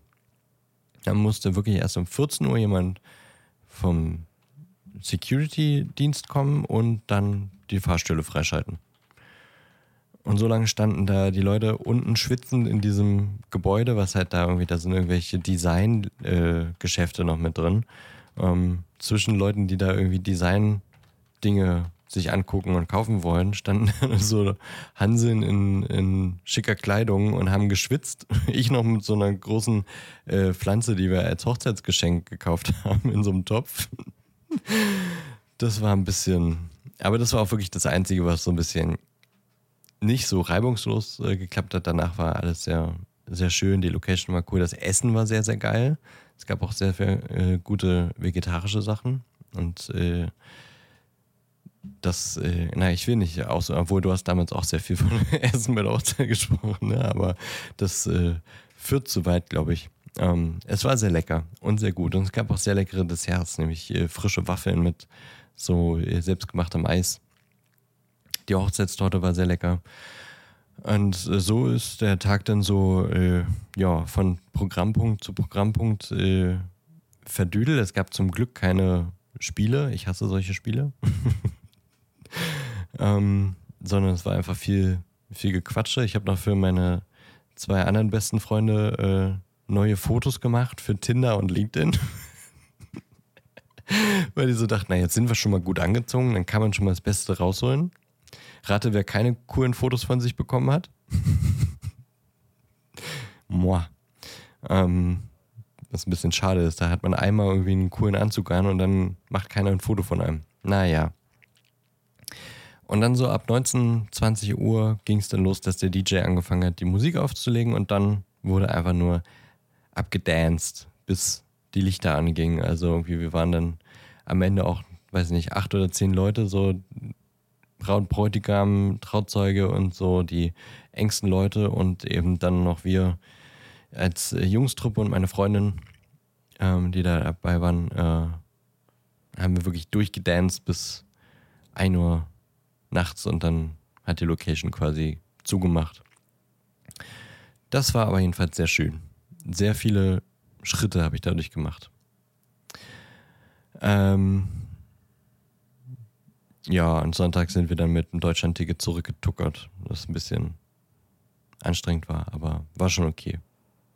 Dann noch die Folge geschnitten und dann war das Wochenende vorbei. Das Wochenende darauf habe ich dann nicht wirklich was gemacht, äh, auch mal einfach mal entspannt, beziehungsweise war beim Sport. Wir haben ja keine Folge aufgenommen, deswegen war es noch mal ein bisschen entspannter ähm, und einfach nur so ein bisschen in der Stadt rumgedödelt.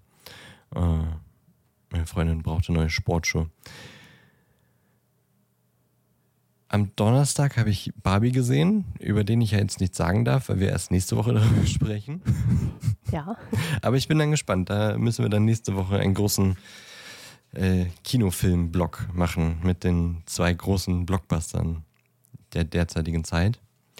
Ähm, warte mal, ich hatte dir noch geschrieben, was ich sagen wollte. Hochzeit. Dann habe ich noch Traum einer Hörerin, aber ich würde sagen, das verschieben wir auf nächste Woche. Vielleicht äh, hast du bis dahin auch mal wieder ein paar Träume. Aber ich glaube, das wird jetzt den Rahmen springen. Wir müssen ja auch noch über den Popcorn-Film sprechen. Aber was ich noch äh, gestehen möchte, ich bin kriminell geworden.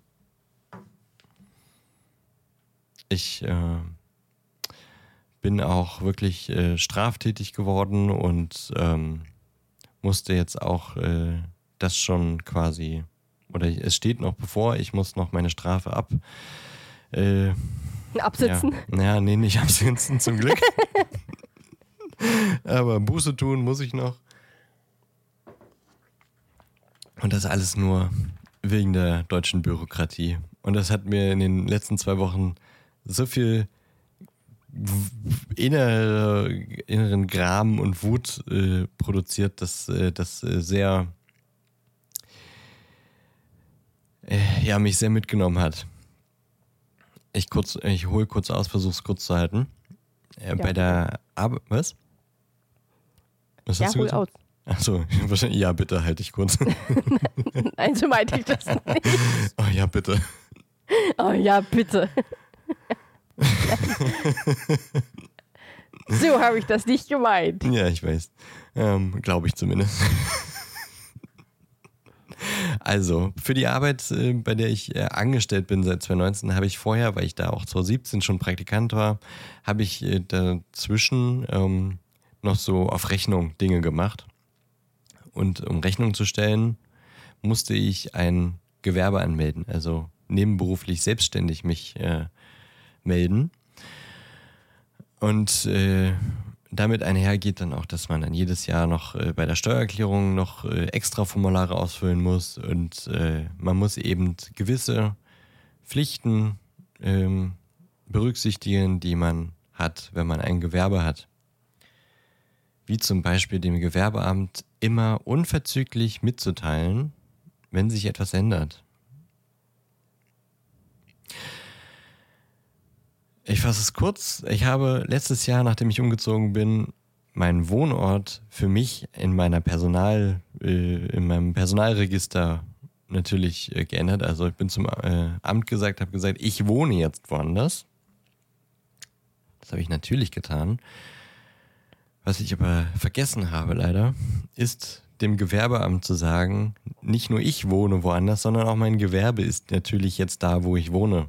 Und natürlich gibt es auch Gewerbe, die irgendwo in einer Fabrikhalle sind oder im Bürogebäude oder keine Ahnung. Deswegen muss man das natürlich getrennt melden. Habe ich nicht gemacht. Habe ich vergessen. Und ähm, dieses Vergessen ist aber leider eine Ordnungswidrigkeit. Und mir ist es jetzt aufgefallen, wieder bei der Steuererklärung, wo ich dachte, oh Mann, ey, warum mache ich das jedes Jahr aufs Neue? Ich, ich habe ja keine Nebeneinkünfte mehr. Ich habe ja meinen Vollzeitjob und mache mit meiner Selbstständigkeit nichts mehr. Deswegen könnte ich es genauso gut abmelden und habe jetzt dieses Jahr gedacht, ach komm, ey, ich melde das ab, damit ich dann übernächstes Jahr weniger bei der Steuererklärung machen muss. Und wollte das abmelden, das geht mittlerweile auch online. Wow, Digitalisierung ist angekommen im, in der deutschen Bürokratie.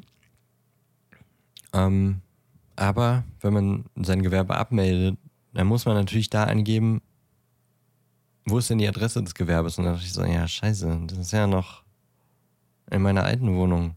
Aber da ist es ja jetzt theoretisch nicht mehr. Und dann dachte ich, eigentlich korrekt wie ich bin, bloß halt manchmal vergesslich und eigentlich auch pflichtbewusst, aber eben vergesslich. Dachte ich, ja komm, dann melde ich jetzt korrekterweise erstmal mein Gewerbe um. Sag auch, das ist seit letztem Jahr so. Das habe ich also gemacht, rückdatiert auf letztes Jahr. Mein Gewerbe ist jetzt woanders seit letztem Jahr, damit ich dann, damit die Angaben korrekt sind, damit ich dann abmelden kann mit korrekten Daten. Also erstmal so, hey, ich sag erstmal, wie es richtig ist und dann sage ich Tschüss. Ja, dann kam vorletzte Woche ein Brief äh, mit einem Anhörungsbogen und sagen hier von, äh, ja, von, von der Bußgeldbehörde. Und äh, hier, sie haben eine Ordnungswidrigkeit begangen. Das ist nach Gewerbeordnung ist das eine Ordnungswidrigkeit und äh, Zeugin ist äh, Sachbearbeiter im Gewerbeamt. Mit stand nicht mein Name, sondern nur irgendwie, ja, da hat ein Sachbearbeiter gesagt, der Typ hat zu spät sein, sein Gewerbe umgemeldet.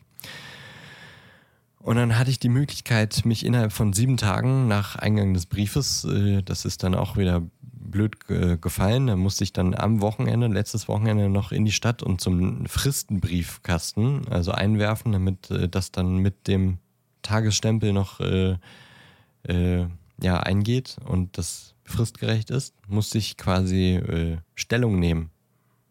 Warum? Oder ob tatsächlich, ob die falsch liegen. Habe ich natürlich irgendwie geschrieben, ja, stimmt schon, aber dies, das, Ananas. Naja, diese Woche kam der Brief, ich darf 113 Euro zahlen. Super. Ja. Und das für vier Jahre kein, keine Einkünfte damit erzielen. Das finde ich, oh find ich wirklich total, total angemessen. Finde ich auch wirklich verhältnismäßig. Auf jeden Fall. Finde ja, ich doch. richtig. Und da finde ich, die Bürokratie, die sollte auch weiterhin so funktionieren. Ja, definitiv. Ich, ich habe ja auch. die Straftat begangen und da muss ich jetzt auch gerade für stehen. Mhm. Also ja, stimmt schon. War mein Fehler. Ich bin schuld daran. Aber man könnte ja durchaus auch mal sehen, ich meine, ja, da sieht man wieder, die Ämter quatschen nicht miteinander, weil wie gesagt, meinen Wohnort habe ich umgemeldet. Da hätte natürlich äh, ein gut vernetztes, äh, eine gut vernetzte Verwaltung hätte sehen können, ah, sein Wohnort ist anders, ist vielleicht auch sein Gewerbe anders. Fragen wir vielleicht mal nach.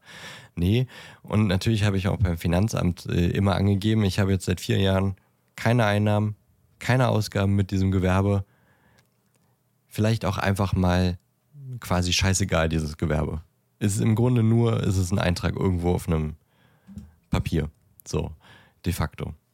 Nein, wir, halten, wir, wir, wir verhalten uns nicht verhältnismäßig. Ich darf jetzt 113 Euro zahlen und ähm, dann werde ich dann auch mein Gewerbe alsbald abmelden. Das hat mich äh, sehr wütend gemacht in den letzten zwei Wochen. Auch wenn ich das jetzt sehr unwütend erzählt habe. Aber ja, so viel zu den Geschichten aus meinem Leben. Geschichten aus meinem Leben.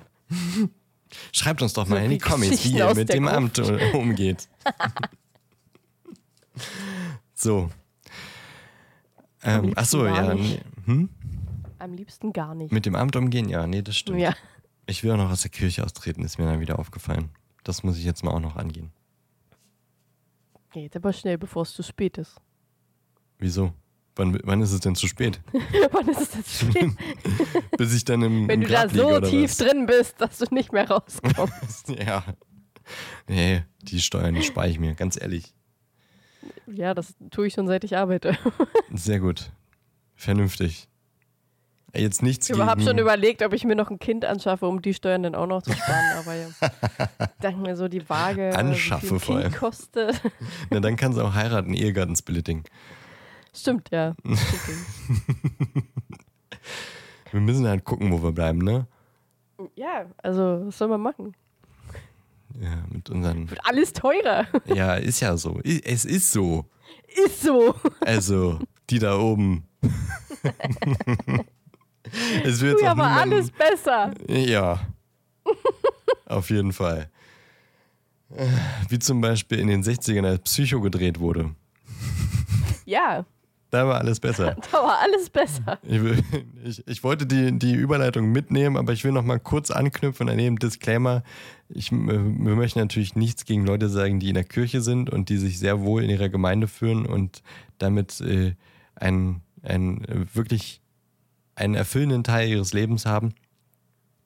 Wir sind da einfach, äh, wir sind äh, keine gläubigen Christen, deswegen ist es unsere Entscheidung. Nur als Disclaimer, falls sich nicht, dass jetzt sich jemand auf dem, auf dem Schlips getreten fühlt, dass wir Anti-Kirche sind. Bist du noch da? Äh, ja, alles Gut. gut. Sorry, ich habe gerade gelesen. So, ähm, wir haben jetzt auch nicht mehr so viel Zeit. Deswegen müssen wir ein bisschen uns beeilen, was den Popcorn-Film angeht. Der letzte, den wir gezogen haben, war Psycho, wie ich ja eben schon in der perfekten Überleitung gesagt habe. Das ist ein, in Anführungszeichen, Horrorfilm und Mystery von 1960. Einer der berühmten Hitchcock-Filme, ein, ein sehr berühmter Regisseur, Alfred Hitchcock. Und DarstellerInnen waren Anthony Perkins, Janet Lee und Vera Miles unter anderem. Hier steht tatsächlich FSK 18. Ich glaube, er ist mittlerweile FSK 16. Laufzeit von 109 Minuten, also er war auch nicht super lang. Es ging schon. Bewertung von 8,5 von 10 auf IMDb. Und ich muss sagen, das war mein erster Hitchcock-Film. Ich habe noch nie einen Hitchcock-Film gesehen. Wie äh, war das bei dir, Ellie? Äh, Ich glaube, ich glaube, es ist auch mein erster, aber ich bin mir nicht hundertprozentig sicher. Und ähm, ja, worum geht's in Psycho? Es geht um eine Frau namens Marianne Crane, die mehr oder weniger, äh, ja, so, wie nennt sich das? In so einem Immobilien, von so einem Immobilientypen ist sie die Tischdame. Sekretärin. Verwalterin, was auch immer. Damals war das ja nicht so wirklich ja, eine Person für alles, so nach dem Motto. Und an einem Freitag macht der Immobilientyp noch einen, einen guten Deal, äh, aber der Typ, äh, der den Deal bezahlt, möchte nur bar zahlen und holt dann da so einen Bündelschein raus. Hier sind 40.000 Dollar. Ich kaufe das Dings. Worum es geht, ging nur um eine Immobilie. Ähm, ich kaufe den Scheiß und äh, eigentlich der Immobilientyp sagt eigentlich nicht, bitte nur Scheck oder was weiß ich oder Überweisung, keine Ahnung. Ähm, und er meint, nee, nur Bares ist Wahres, nimm jetzt mein Geld. Ähm, und dann soll Marianne Crane das Geld zur Bank bringen, die 40.000. Und äh, Marianne denkt sich aber, hm, naja, mit 40.000 könnte man vielleicht auch selber ganz viel schöne Dinge erleben. Sie hat auch eine Affäre mit jemandem in Phoenix, glaube ich. Ich glaube in Phoenix, bin mir nicht ganz sicher, ähm, den sie immer nur so am Wochenende trifft, wenn er halt mal irgendwie auf Geschäftsreise da ist und dann sind die im Hotel und machen Dinge, die Affären so machen. Und sie denkt sich, ich möchte jetzt, jetzt nicht mehr alles geheim halten, ich möchte quasi zu meiner Affäre und vielleicht kann man ja zusammen irgendwo ausbrechen oder keine Ahnung. Ich nehme die 40.000 und hau ab. Sie fährt also einfach mit dem Auto los, ähm, fährt, fährt, fährt, übernachtet sogar einfach so auf der Straße im Auto. Auch eine Sache, die man heute als Frau nicht mehr tun würde. und wahrscheinlich generell als Mensch nicht, weil ähm, die Polizei dann einen wahrscheinlich nachts direkt rausholen würde, wenn man einfach so am Fahrbahnrand sich hinstellt und pennt. Ähm, und gerade deswegen auch, weil dann morgens wacht sie auf und äh, da ist tatsächlich die Polizei oder ein, ein Officer, der sie äh, ja, kontrolliert. Und da muss sie schon so geheim halten, so die, die 40.000 irgendwie verstecken. Die ist einfach in so einem Umschlag in ihrer Handtasche und muss sie dann so kramen, so, ja, ja, ich habe gleich die Fahrzeugpapiere. Und der merkt aber, dass irgendwie was seltsam mit ihr ist und verfolgt sie dann auch noch. Ähm, um ihn loszuwerden, will sie eigentlich einen, einen Gebrauchtwagen. Also sie tauscht ihren Wagen und gibt dann 700 Euro von den 40.000 Euro für einen Gebrauchtwagen aus. Aber der Poliz äh, Polizist sieht es, wie sie, also eigentlich hat sie nichts gewonnen, weil der Polizist direkt neben ihr steht, während sie in das neue Auto einsteigt. Er kennt das Kennzeichen, sie fährt trotzdem und er ist dann auch nicht mehr da in dem Film. Ich hätte gedacht, er taucht vielleicht nochmal auf, um die Geschichte irgendwie zu lösen.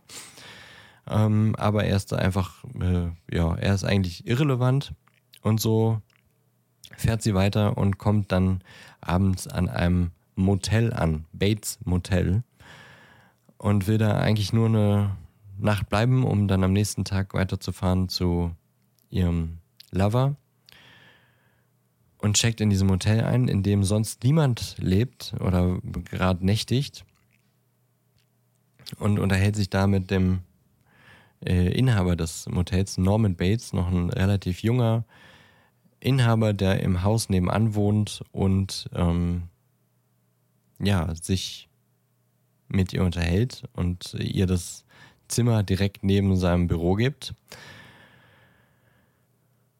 Und auch er merkt, irgendwas ist nicht so richtig. Irgendwie äh, ist diese Mary, also sie nennt sich da auch Mary ähm, und checkt auch mit anderem Nachnamen ein. Äh, irgendwas ist da nicht so ganz koscher mit Mary und ähm, er hat das Gefühl, hm, vielleicht weiß auch gerade niemand so richtig, was Mary da gerade macht. Und er hat auch so ein bisschen die Vermutung, dass sie vor irgendwas davonläuft, also vielleicht irgendwas Kriminelles gemacht hat. Ähm, aber trotzdem unterhalten die sich in seinem Wohnzimmer ganz nett. Äh, äh, er bereitet ihr noch ein paar Stullen. Während äh, er ihr die Stullen im Haus macht, will sie eigentlich gerade einfach mal kurz mal sich ja umziehen ähm, und guckt rüber zum Haus und hört dann zwei Stimmen streiten. Ihn und eine Frauenstimme, die quasi ihn so runter macht, von wegen, ey, dass du jetzt hier schon wieder äh, schöne Augen machst für so eine für so eine Tramp, so eine Anhalterin. Und die ist doch, das ist doch, das, die wollen doch alle nur das eine und lass dich nicht verarschen und hör auf mit deinen äh, Schludereien hier, wirf sie raus oder bring ihr nicht auch noch Essen, bleib hier, keine Ahnung. Sie hört dieses, dieses Streitgespräch und denkt sich, oh, hm, okay, wer ist das?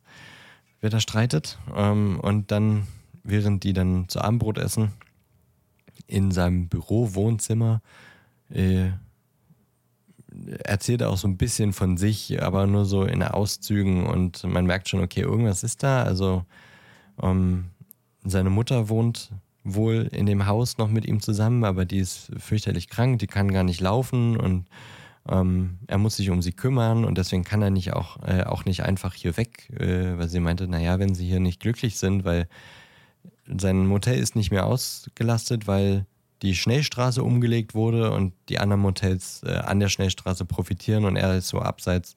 Deswegen hat er gar keine Gäste mehr.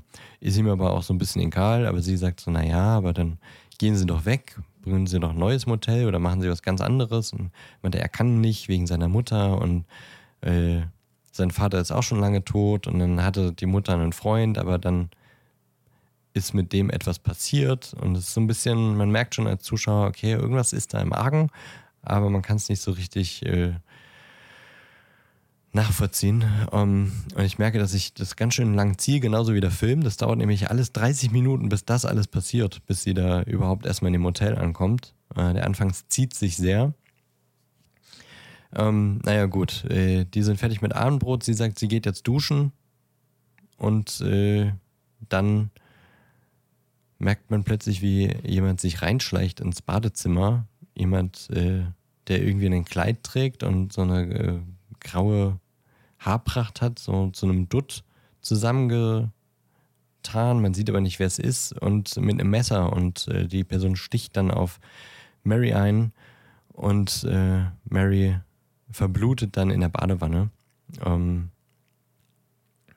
und kurze Zeit später hört man äh, dann nur aus dem Haus Norman schreien: Oh mein Gott, Mutter, woher kommt dieses Blut?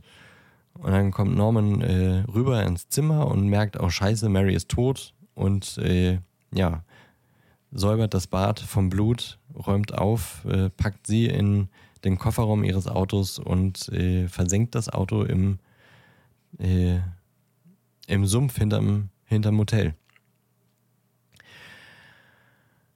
Soweit so gut oder nicht so gut. Sie ist tot. Er denkt, naja gut, das passt schon. Da wird jetzt, äh, ich lebe jetzt hier weiter in meinem Hotel. Aber die Schwester äh, wird natürlich äh, ja misstrauisch, weil äh, sie weiß, dass äh, sie eigentlich dieses Geld äh, einzahlen sollte und sie weiß vom Chef, dass sie das nicht getan hat der Chef hatte sie auch noch gesehen im Auto, stadtauswärts. Und ähm, die Schwester will sich auf den Weg machen. Der Chef von ihr hat gleichzeitig auch einen Privatdetektiv engagiert. Und äh, der ist quasi auch auf der Ferse von dem Liebhaber und will das erfragen und ist dann aber, macht so ein bisschen gemeinsame Sache mit der Schwester und dem Liebhaber um herauszufinden, was passiert ist mit Mary. Weil der denkt erstmal, ja gut, der, die ist jetzt halt abgehauen mit der Kohle und auf Nimmerwiedersehen. Aber er fährt dann auch zu Bates Motel und merkt auch, dass irgendwas nicht ganz richtig ist. Ähm, findet das auch heraus, dass äh, Mary da unter falschem Namen war und dass mit der Mutter auch irgendwie irgendwas nicht richtig ist. Ähm, und schleicht sich ins Haus und äh, ist gerade auf der Treppe und dann kommt wieder diese Gestalt im Kleid und ersticht auch den Privatdetektiven. Und auch der wird im Sumpf in seinem Auto äh, ja, versenkt. Ähm, und dann sind nur noch die Schwester und der Liebhaber übrig, die dann sagen, naja, der Privatdetektiv meinte, er meldet sich spätestens in einer Stunde. Das war jetzt vor keine Ahnung wie viele Stunden. Wir müssen jetzt selber mal handeln. Und dann gehen sie zu dem Sheriff von dem Ort, wo das äh, Bates Motel ist. Und der da sagt dann so, naja, pff, nee, der Bates ist schon in Ordnung. Aber ja, der ist halt irgendwie so ein bisschen komisch, seitdem das mit seiner Mutter war. Seine Mutter ist seit zehn Jahren äh, tot. Und auch ihr Liebhaber äh, ist tot. Äh, wahrscheinlich hat die Mutter sich und ihren Liebhaber oder ihren Freund vergiftet, weil sie herausgefunden hat, dass der Freund irgendwie eine Affäre hat oder sowas. Und seitdem ist Bates alleine und äh, der musste jetzt durch schwere Jahre kommen. Aber mit dem ist alles in Ordnung. Äh, ruft dann auch an bei Bates und fragt dann so nach und so, ja, nee, ist alles in Ordnung. Ähm, sagt dann auch noch, er wird dann mal vorbeigehen und gucken, mal so ein bisschen durchsuchen, aber da wird nichts sein. Bates wiederum äh, äh, wittert die Gefahr und sagt, okay, ich, ich verstecke jetzt meine Mutter im Keller und dann haben die auch noch so einen Dialog, er und seine Mutter, von wegen, nee, du hast mich doch schon vor zehn Jahren im Keller versteckt, ich will das nicht nochmal, dieser modrige Keller, lass das, aber sie kann ja nicht laufen, deswegen äh, trägt er sie einfach runter in den Keller und äh, dann äh, kann auch der Sheriff quasi bei der Durchsuchung nichts finden. So nach dem Motto. Ähm, macht er auch nicht. Und dann denken sich aber der Lover und die Schwester, okay, dann müssen wir jetzt selber gucken. Fahren dann zu dem Motel, checken ein, quasi tun so, als wenn sie Ehepaar wären und ähm, fragen aber den Bates auch so ein bisschen aus und äh, ja, gucken sich auch so ein bisschen um ähm, bemerken auch, der Duschvorhang in dem Zimmer, in dem Mary war, der ist auch gar nicht da, den, der ist abgerissen, als sie sich da äh, sterbend in die Badewanne ge geschmissen hat. Ähm, ja, also sie kommen der Sache schon auf die Spur. Der Lover sagt, hier, ich lenke äh, den Bates mal ab und du gehst ins Haus und guckst. Vielleicht ist ja Mary da gefangen oder sowas. Vielleicht ist sie ja gar nicht tot, sondern wird gefangen gehalten. Ähm, Bates und der Lover haben dann irgendwie so einen Streit und äh, Bates fühlt sich dann auch quasi ertappt und dann schlagen die sich und äh, der Lover wird überwältigt. Währenddessen ist die Schwester ins Haus äh, geschlichen und äh, guckt sich quasi um, geht in den Keller und in dem Moment, in dem sie in den Keller geht und äh, schaut und dort tatsächlich jemanden sitzen sieht in einem Stuhl mit so einer grauen Haarpracht, ähm, dreht sie den Stuhl um und dort ist einfach nur ein Skelett. bam, bam, bam. Und in dem Moment kommt Bates herein in einem Kleid und mit einer Perücke und mit einem Messer und will auf die Schwester eindreschen. Und äh, gerade so kommt aber auch noch äh, der Lover rein, kann Bates überwältigen äh, und das Messer fällt zu Boden und äh, Bates ist komplett so, äh, macht so ein komischen, komisches Gesicht auch. Schnitt in das äh, Sheriff's Department, ähm, wo so die Polizisten so diese üblichen Sachen machen, ja, der ist halt äh, übergeschnappt und er wollte halt einfach äh, umbringen und keine Ahnung, halt so ihre komischen Polizeitheorien und dann kommt aber der Psychologe äh, oder der Psychiater ähm, aus dem Zimmer, wo Bates gefangen gehalten ist und erklärt dann allen nochmal, wie es denn wirklich ist. Was sich der Zuschauer vorher alles eigentlich schon erklären konnte, äh, fest dann nochmal zusammen. Bates äh, hatte eine sehr gestörte, ein sehr gestörtes Verhältnis zu seiner Mutter. Ähm, das hat also seine psychischen Probleme haben angefangen mit dem Tod seines Vaters. Dann haben er und die Mutter dann sehr aufeinander gekluckt und quasi ein sehr ungesundes, äh, abhängiges Verhältnis äh, äh, gehabt. Also jetzt nicht im Sinne von äh, körperliches Verhältnis, sondern emotional haben sie halt quasi sehr voneinander, äh, waren sie sehr abhängig voneinander. Ähm, bis dann die Mutter eben ihren neuen Freund äh, gehabt hat und äh, ja, sich dann quasi nicht mehr so für Norman äh, interessiert hat und Norman hat äh, da quasi so eine Eifersucht aufgebaut ähm, auf den neuen Freund, dass er jetzt nicht mehr solche, so eine wichtige Rolle im Leben der Mutter spielt, dass er die beiden umgebracht hat. Ähm, und quasi seine Eifersucht und quasi ihr dann auch eine, ein, eine quasi eine Sünde äh, zugesprochen hat, was sie da gemacht hat. Und das Ganze hat sich dann aber umgekehrt, also äh, durch den Tod der Mutter ähm, hat sich aber äh, seine Persönlichkeit gespalten und äh, er selber hat die Rolle der Mutter übernommen als eine, als ein Teil seiner Persönlichkeit und er hat quasi sein Gefühl, dieses äh, dieser Eifersucht auch übertragen auf den äh, Teil der Mutter in äh, seiner Seele und hat sich deswegen quasi immer schlecht gefühlt, wenn er selber Gefühle für andere Frauen hatte, weil er dann quasi dachte, oder der äh, Mutterteil seiner Persönlichkeit hat ihm dann quasi mit der Eifersucht quasi immer ein schlechtes äh, Gewissen gemacht, das dann auch dazu geführt hat, dass die Mutter, so wie er den Freund getötet hat, die Mutter dann äh, die Frauen getötet ha äh, hat. Und es sind auch in den letzten zehn Jahren andere Frauen äh, immer mal verschwunden. Das konnte aber nicht auf ihn quasi zurückgeführt werden.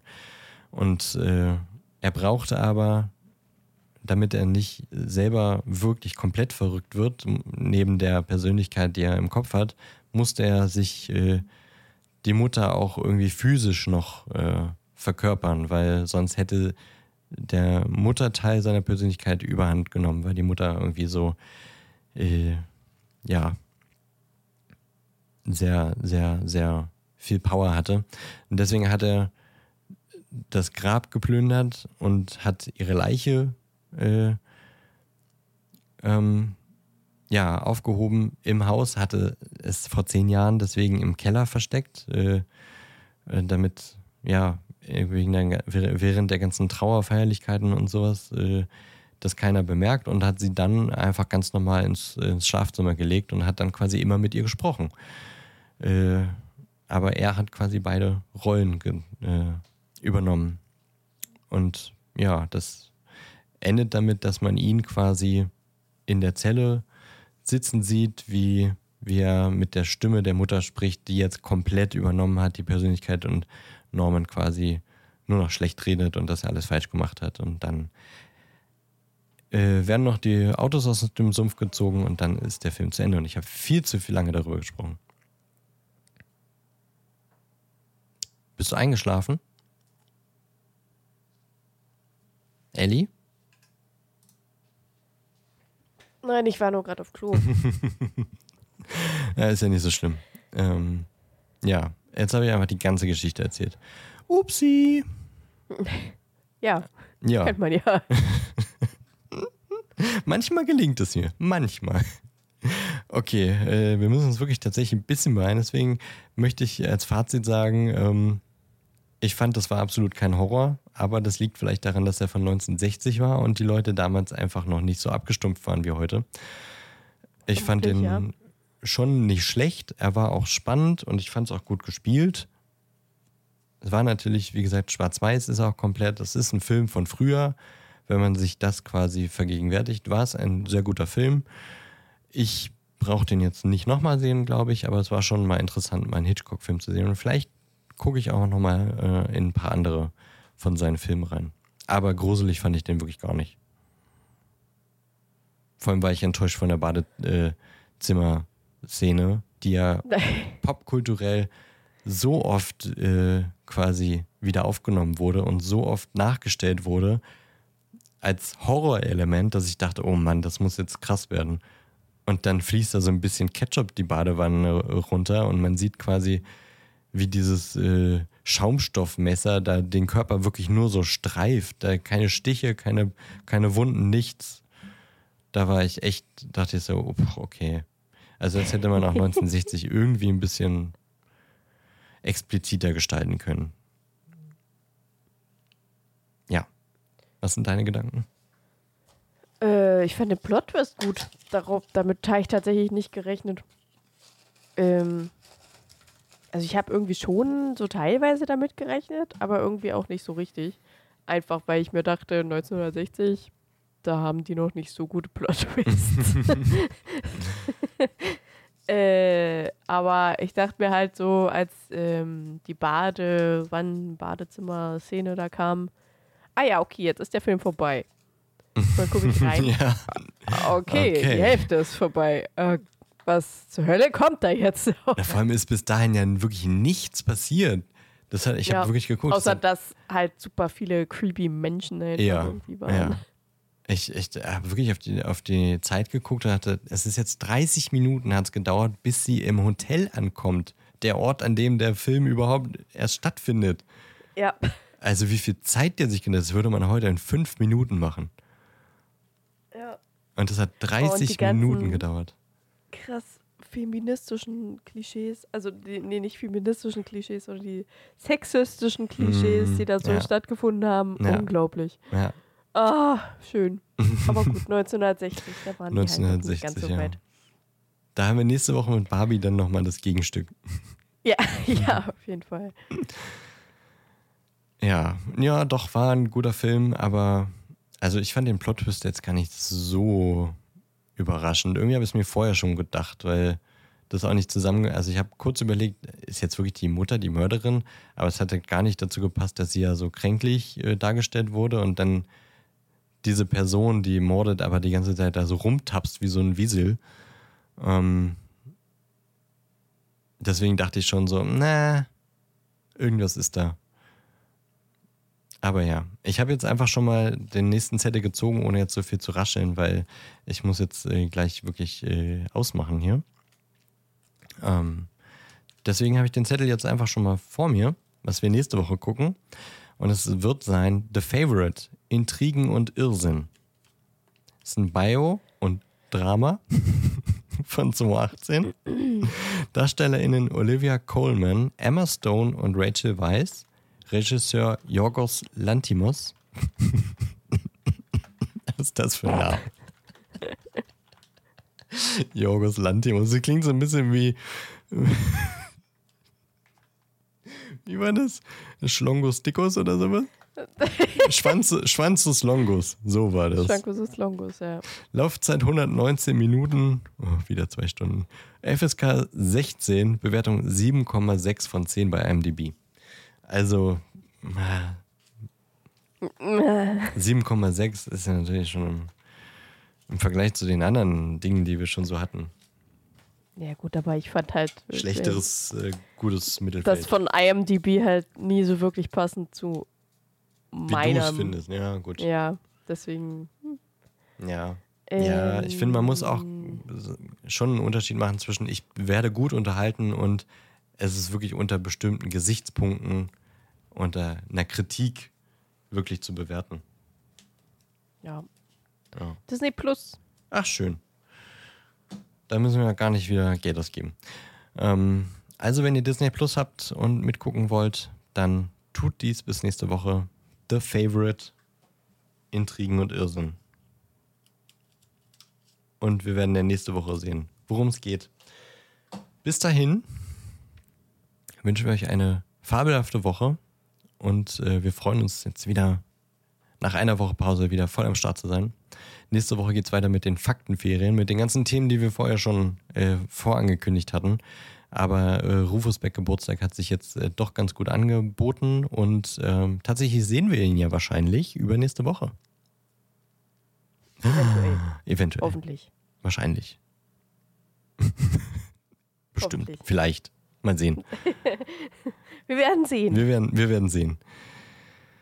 Bis dahin, also nicht nur bis in zwei Wochen, sondern bis nächste Woche. Schöne Woche. Genießt den Sommer, der jetzt doch wieder ein bisschen wärmer wird. Ähm, und schaltet nächste Woche wieder ein. Danke für die Aufnahme, Ellie. Und auch dir eine schöne Woche. Ebenso. Tschüss. Tschüss.